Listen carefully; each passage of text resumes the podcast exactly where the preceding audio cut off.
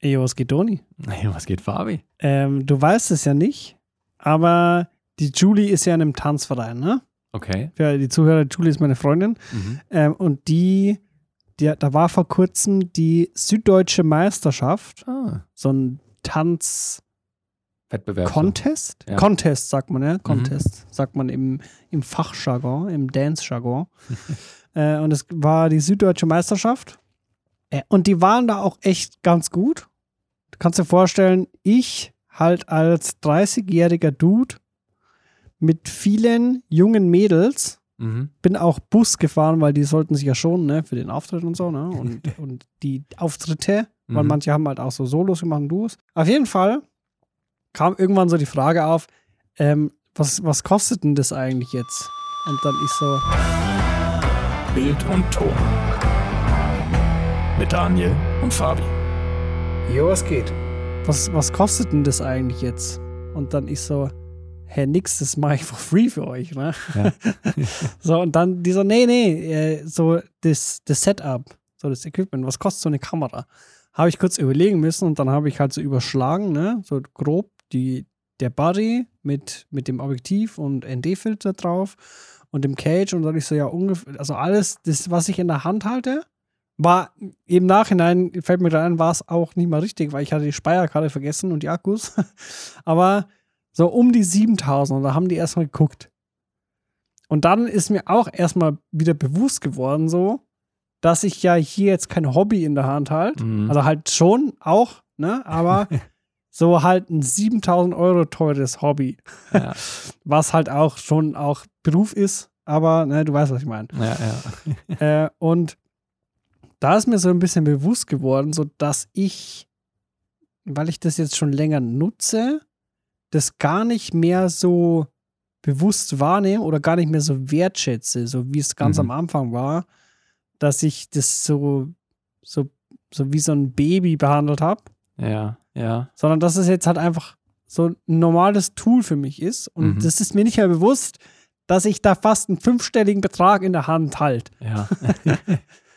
So, wie, wie, geht's dir bei dem Thema? Hast du auch so, einen so einen ähnlichen, ähnlichen Fall oder, oder jetzt durch die, durch diese Aussage bist du vielleicht auch ins Nachdenken gekommen? Wie schaut's denn bei dir aus?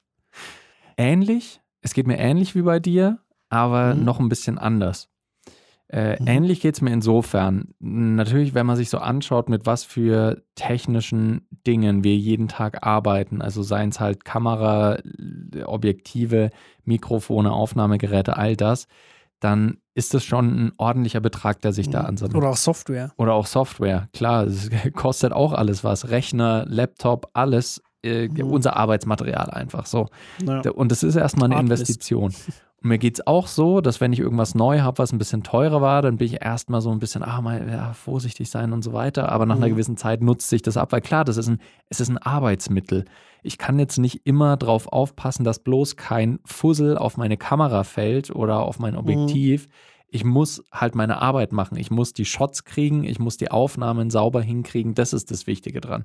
Klar, passe ich auf mein Equipment auf, dass ich es nicht irgendwie in die Ecke pfeffer, aber ansonsten, man verliert irgendwann schon so ein bisschen diesen, den, den Respekt vor dem großen Wert, den man da gerade Ja. eigentlich in der Hand Ja. hat.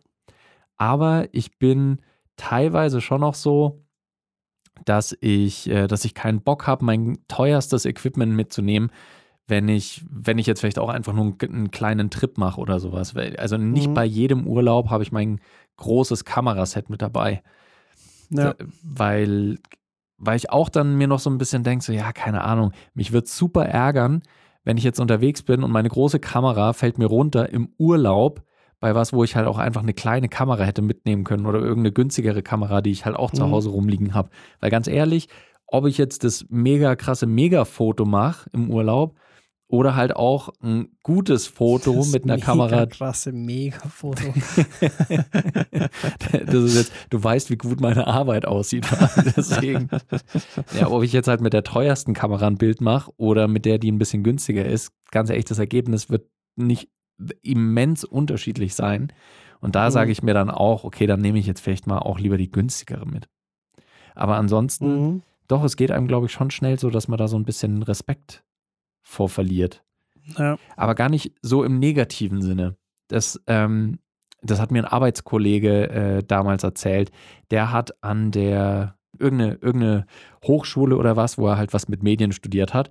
Und die hatten da halt auch logischerweise einen Equipmentverleih, hatten halt ordentlich Kameras, Mikrofone und so weiter. Richtig gutes Equipment, was halt damals Mhm. auch Industriestandard war. Teures Zeug. Und eine der ersten Vorlesungen oder Kurse, die sie hatten, war dann mit einem Dozenten. Der hat da so einen Wagen gehabt, voll mit dem ganzen Equipment, was die haben. Hat erstmal alle, die diesen Studiengang hatten, da hingesetzt, hat dann die Kamera hochgenommen, hat gesagt, diese Kamera hier kostet 8000 Euro. Diese Linse hier kostet 5000 Euro. Dieses Mikrofon kostet 3000 Euro und hat den halt quasi wirklich von allen diesen Equipmentteilen, mit denen die bald arbeiten werden, hat er ihnen den Mhm. Wert gesagt und hat dann gesagt, wenn sie mit diesem Setup unterwegs sind, haben sie einen Kleinwagen in ihrer Hand. Mhm. Behandeln Sie das bitte dementsprechend. Und natürlich, klar, die Lektion ist, dass du, dass du auch einfach ein bisschen darauf aufpassen sollst, dass du schon auch wertschätzen sollst, was du da gerade verwendest. Mhm. Gerade wenn es halt irgendwie so eine öffentliche Einrichtung ist, eine Uni oder sowas, wo, es, wo du halt als Student dann das auch einfach ausleihen Ja. kannst. Ja. Ich glaube, viele checken sonst auch gar nicht, wie wertvoll das ist, was die da gerade in der Hand haben. Und es wäre scheiße, Nee. wenn er dann so, ja, oh, sorry, deine Kamera ist mir runtergefallen, hier hast du 500 Euro. So, pff, reicht nicht ganz, Digga, reicht nicht ganz. Irgendwie sowas. Hattest du irgendwie so einen Moment während deiner Ausbildung mal, dass dir die Ausbilder gesagt haben, so, ey, das ist teures Zeug, also pass gut auf? Nee. Nie. Mhm. Echt nie. Und, und also ich hatte auch viele, ich sag mal, Grenzmomente. Ja. Also ich habe zum Beispiel damals, wir hatten die Inspire 2, Mhm. also diese fette Drohne, ne, die damals ganz neu war. Ja. Und da habe ich, ich hatte, ich hatte davor noch nie Drohne geflogen. Mhm. Und das war auch noch zu dem Zeitpunkt, da hat man, da gab es keinen Führerschein oder sowas, ne? Ja. Und ich weiß noch, dass ich halt äh, gestartet bin. Wir, wir sind auch über eine Autobahn geflogen und so. so Mhm. heutzutage komplett undenkbar. Ja.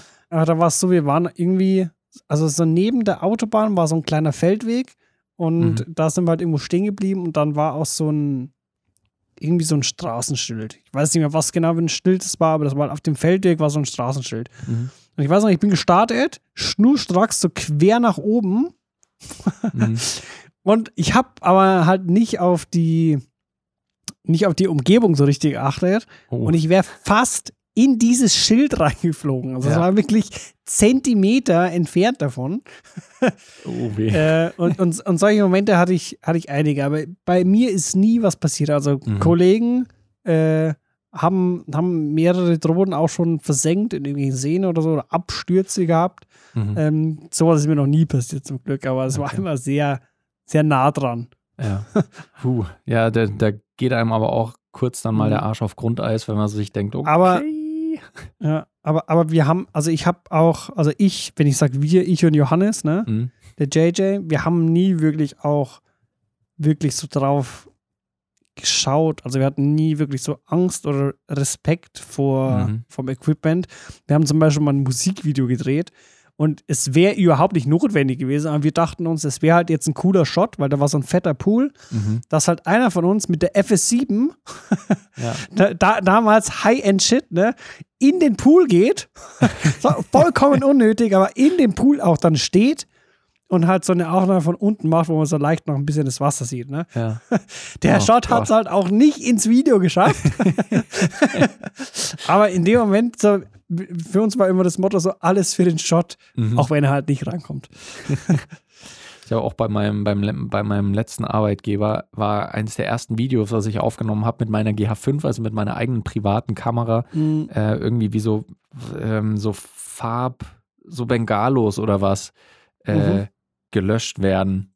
Und da hat es halt einfach so viel Farbzeug rumgespritzt dann einfach, was halt dann auch in großen Teilen einfach auf meiner Kamera gelandet ist. Mhm. Glücklicherweise nichts passiert, aber so im Nachhinein habe ich mir auch gedacht, jo, auch ein bisschen dumm einfach, dass ich mit meiner privaten Kamera da auch hingehe und so ganz nah ran, damit der Shot auch gut aussieht Ja. und so. Nicht so geil. Alles für den Shot. Das, damals hat mich das aber, äh, ich habe ja an der Uni ähm, meine Ausbildung gemacht und da Mhm. habe ich auch unseren Equipmentverleih betreut teilweise. wo sich die Studierenden halt Kameras, Licht und Soundtechnik ausleihen konnten für ihre Projekte. Dafür war das Equipment da. Von daher, klar, die sollen es verwenden, die sollen damit lernen, äh, die sollen nicht zu sehr drauf, also sie sollen keine Angst mhm. davor haben, irgendwie so, ah, oh Gott, und sich gar nicht trauen, diese Kamera ja. jetzt zu verwenden. Die sollen schon normal damit umgehen, aber so ein bisschen Vorsicht war halt doch immer geboten. Und wenn du dir angeschaut hast, wie teilweise die umgegangen sind mit diesem Zeug, hast du dir echt gedacht, als wäre das jetzt, äh, keine Ahnung, irgendwie so ein, äh, so ein T-Shirt, was ihnen jemand in die Hand gegeben hat und die mhm. wobbeln ein bisschen damit rum und nee. schmeißen das Gefühl so ein bisschen durch die Gegend. Und dann denkst du dir so, ey, Leute, so ein bisschen Vorsicht. Oder natürlich auch der Klassiker, Kabel geht irgendwo nicht rein oder Akku geht mhm. irgendwo nicht rein oder äh, irgendwie Stativ lässt sich nicht festziehen. Und was machst du dann? Naja, klar. Fester. Mit einfach mehr Gewalt drücken und pressen und draufhauen. Ja. Und wie viele scheiß Bauteile einfach kaputt gegangen sind, weil irgendein Student oder eine Studentin nicht gecheckt hat, dass diese Sache, die er oder sie da gerade rein befördern will, da nicht reingehört. Mhm. So, und da, da hast du echt gedacht, es kam tatsächlich, oh Gott, da kam mal ein Dude zu mir, hat dann äh, was zurückgegeben. Ähm, und zwar war das ein Zoom H4-Rekorder. Hat er erst mhm. gesagt, so, ja, äh, hier äh, oben das Mikrofon, das ist ein bisschen eingeknickt, aber das war schon, als ich es geliehen habe. Wusste ich ganz genau, dass es nicht so ist. Der hat das Ding halt fallen lassen und dabei ist das Mikrofon dann äh, geknickt mhm. worden. So, meine Güte, wollte ich jetzt keinen Strick draus drehen. Dann hat er auch noch gesagt, ja, und teilweise hat der Rekorder nicht richtig funktioniert, irgendwie, keine Ahnung, vor allem nach dem Batteriewechsel dann schaue ich schon so, aha, nach dem Batteriewechsel, kaum ist er raus aus der Tür, mache ich mal das Akkufach auf und was sehe ich? Ja, sind die Batterien halt falsch rum eingelegt. Wo ich mir auch so denke, ey, das ist so, das ist so mega basic einfach, aber ja, kein mhm. Wunder, dass du Probleme mit den Batterien hast, wenn du es nicht schaffst, die richtig einzulegen. Dumm studiert. das ist so, uh, ja. Oder auch der Klassiker, äh, Schrauben richtig rumdrehen. Das ist scheinbar nicht so einfach. Vor allem auch bei Stativen. Nee. nee.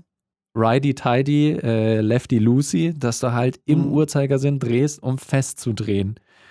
Und wenn wir Stative zurückgekriegt haben, was so dermaßen oft so, dass sie gesagt haben, ja, aber das eine Stativbein, das ist irgendwie kaputt, das lässt sich nicht mehr festdrehen. Dann gehe ich halt hin und, und versuch's festzudrehen äh, und, und ja doch, versuch's festzudrehen mhm. und dann denke ich, hä? Geht doch. Wieso ist das so fest? Warte mal, da, oh Gott. Die haben halt die Schraube bis zum Anschlag nach links gedreht.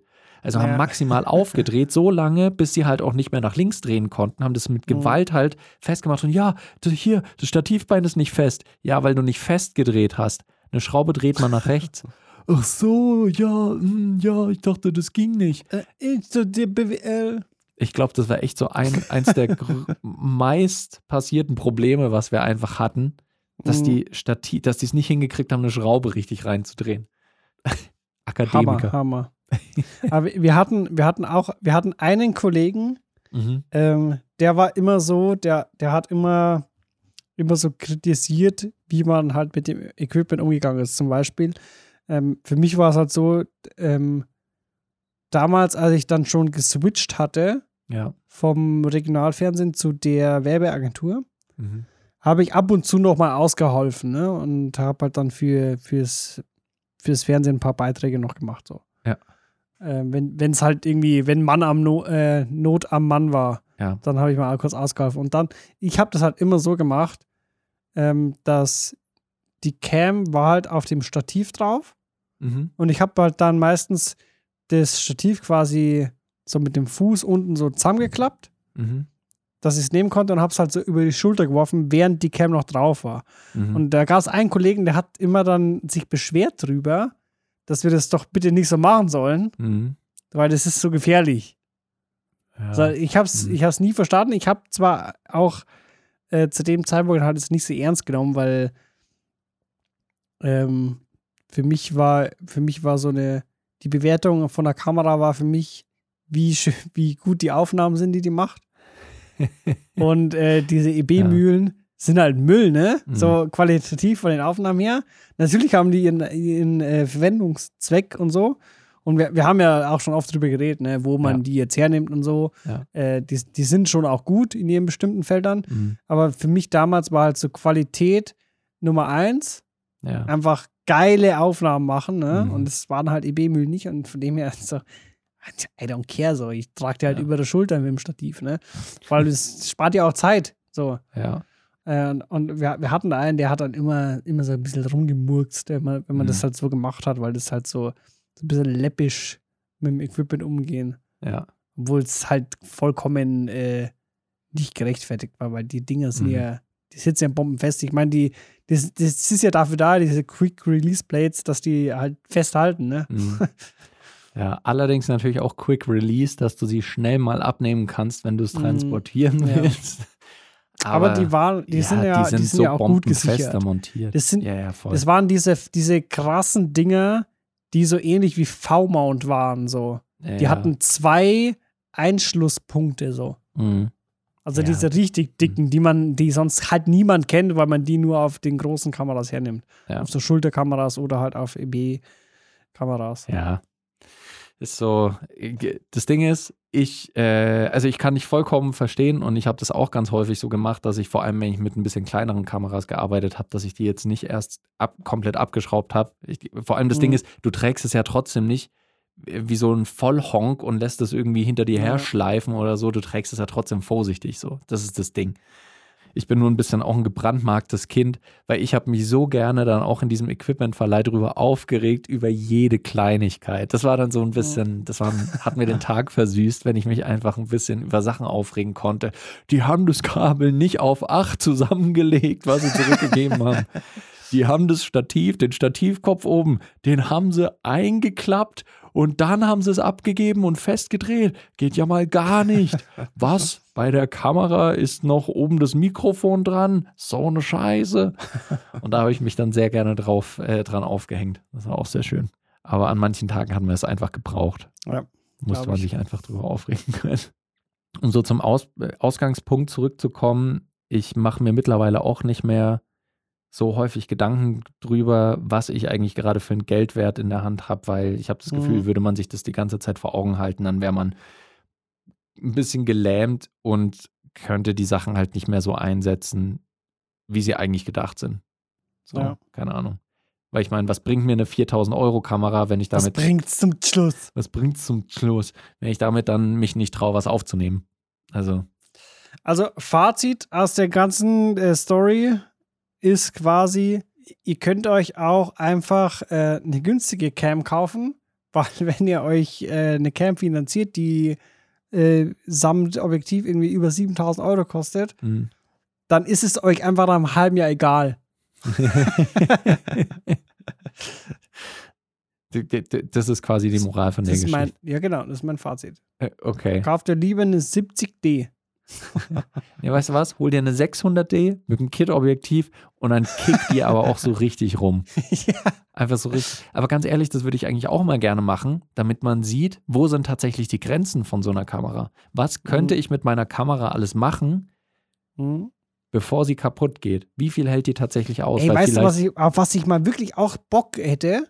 Hm? Ähm, zum Beispiel die, die F5 ist ja wetterfest, heißt Alter, ja. sag ne? jetzt nicht, du willst die irgendwo untertauchen, Fabi. Nee, auf gar keinen Fall auch meine. Ne? Also so geisteskrank bin ich auch nicht. Aber so, we- wenn jetzt, wenn jetzt zum Beispiel Canon zuhören würde, was sie nicht tun, weil sie ja nicht DJI sind und die nicht den krassesten, äh, die krassesten Mitarbeiter haben, die halt auf die Community hören, ne? Eben. Ähm, und die uns für so einen Test halt so eine R5 geben würden, Hm. wie wetterfest so eine R5 wirklich ist, hätte ich schon mal Bock. Fände ich So schon mal mit, mit ganz so einem, nice. so, so in diesen Waschstraßen gibt es doch diese Hochdruck-Wasserspritzdinger, ne? Ja. Sowas mal. Sowas. Da setzen wir uns dann einen Footballhelm auf und äh, fahren dann mit der Kamera da durch und schauen wir mal, wie viel die aushält. Also Canon, wenn ihr zuhört, lasst uns das mal machen. Oder auch Sony oder Nikon. Mir scheißegal, was für eine Cam wieder schrotten. Ja. Oder halt vielleicht auch nicht. Aber alles, was wetterfest ist, Ja. würden, würden wir gerne mal testen. Ja. Ob es auch äh, Waschstraßenfest ist. DJI? Wenn ihr auch, das stimmt, DJI hat ja auch Kameras. ihr wir, hört ja zu, ne? wir können auch gerne eure Kameras nehmen. Und dann ist diese Woche unser Call to Action, dass ihr diese Podcast-Folge bitte weiterleitet an den Kamerahersteller eures Vertrauens, dass wir am Ende dazu kommen, Oh, ja, das wäre richtig cool. dass wir mit einer Kamera durch die Waschstraße Stell dir dürfen. vor, alle, alle aktiven Zuhörer leiten das einfach, einfach nur den Link von der Podcast-Folge weiter Ja. per E-Mail an kontakt at whatever. Und die werden sich wundern, weil sie irgendwie plötzlich 100 Anfragen kriegen, so von Leuten. Bitte lasst Fabi und Dani diesen, Eure Cam die schrotten. Kamera kaputt hauen. Das wäre auch geil. Und die werden sich denken so, Next Level Marketing. Safe. Einfach mal die Podcast-Folge geratet. Darum wisst ihr jetzt ganz genau, was ihr zu tun habt. Und äh, macht das mal, bis wir uns dann in der nächsten Folge wiederhören. Genau. Und bis dahin wünschen wir euch eine gute Zeit. Passt gut auf euer Equipment auf, ne? War teuer. Macht's gut. Ciao. Ciao.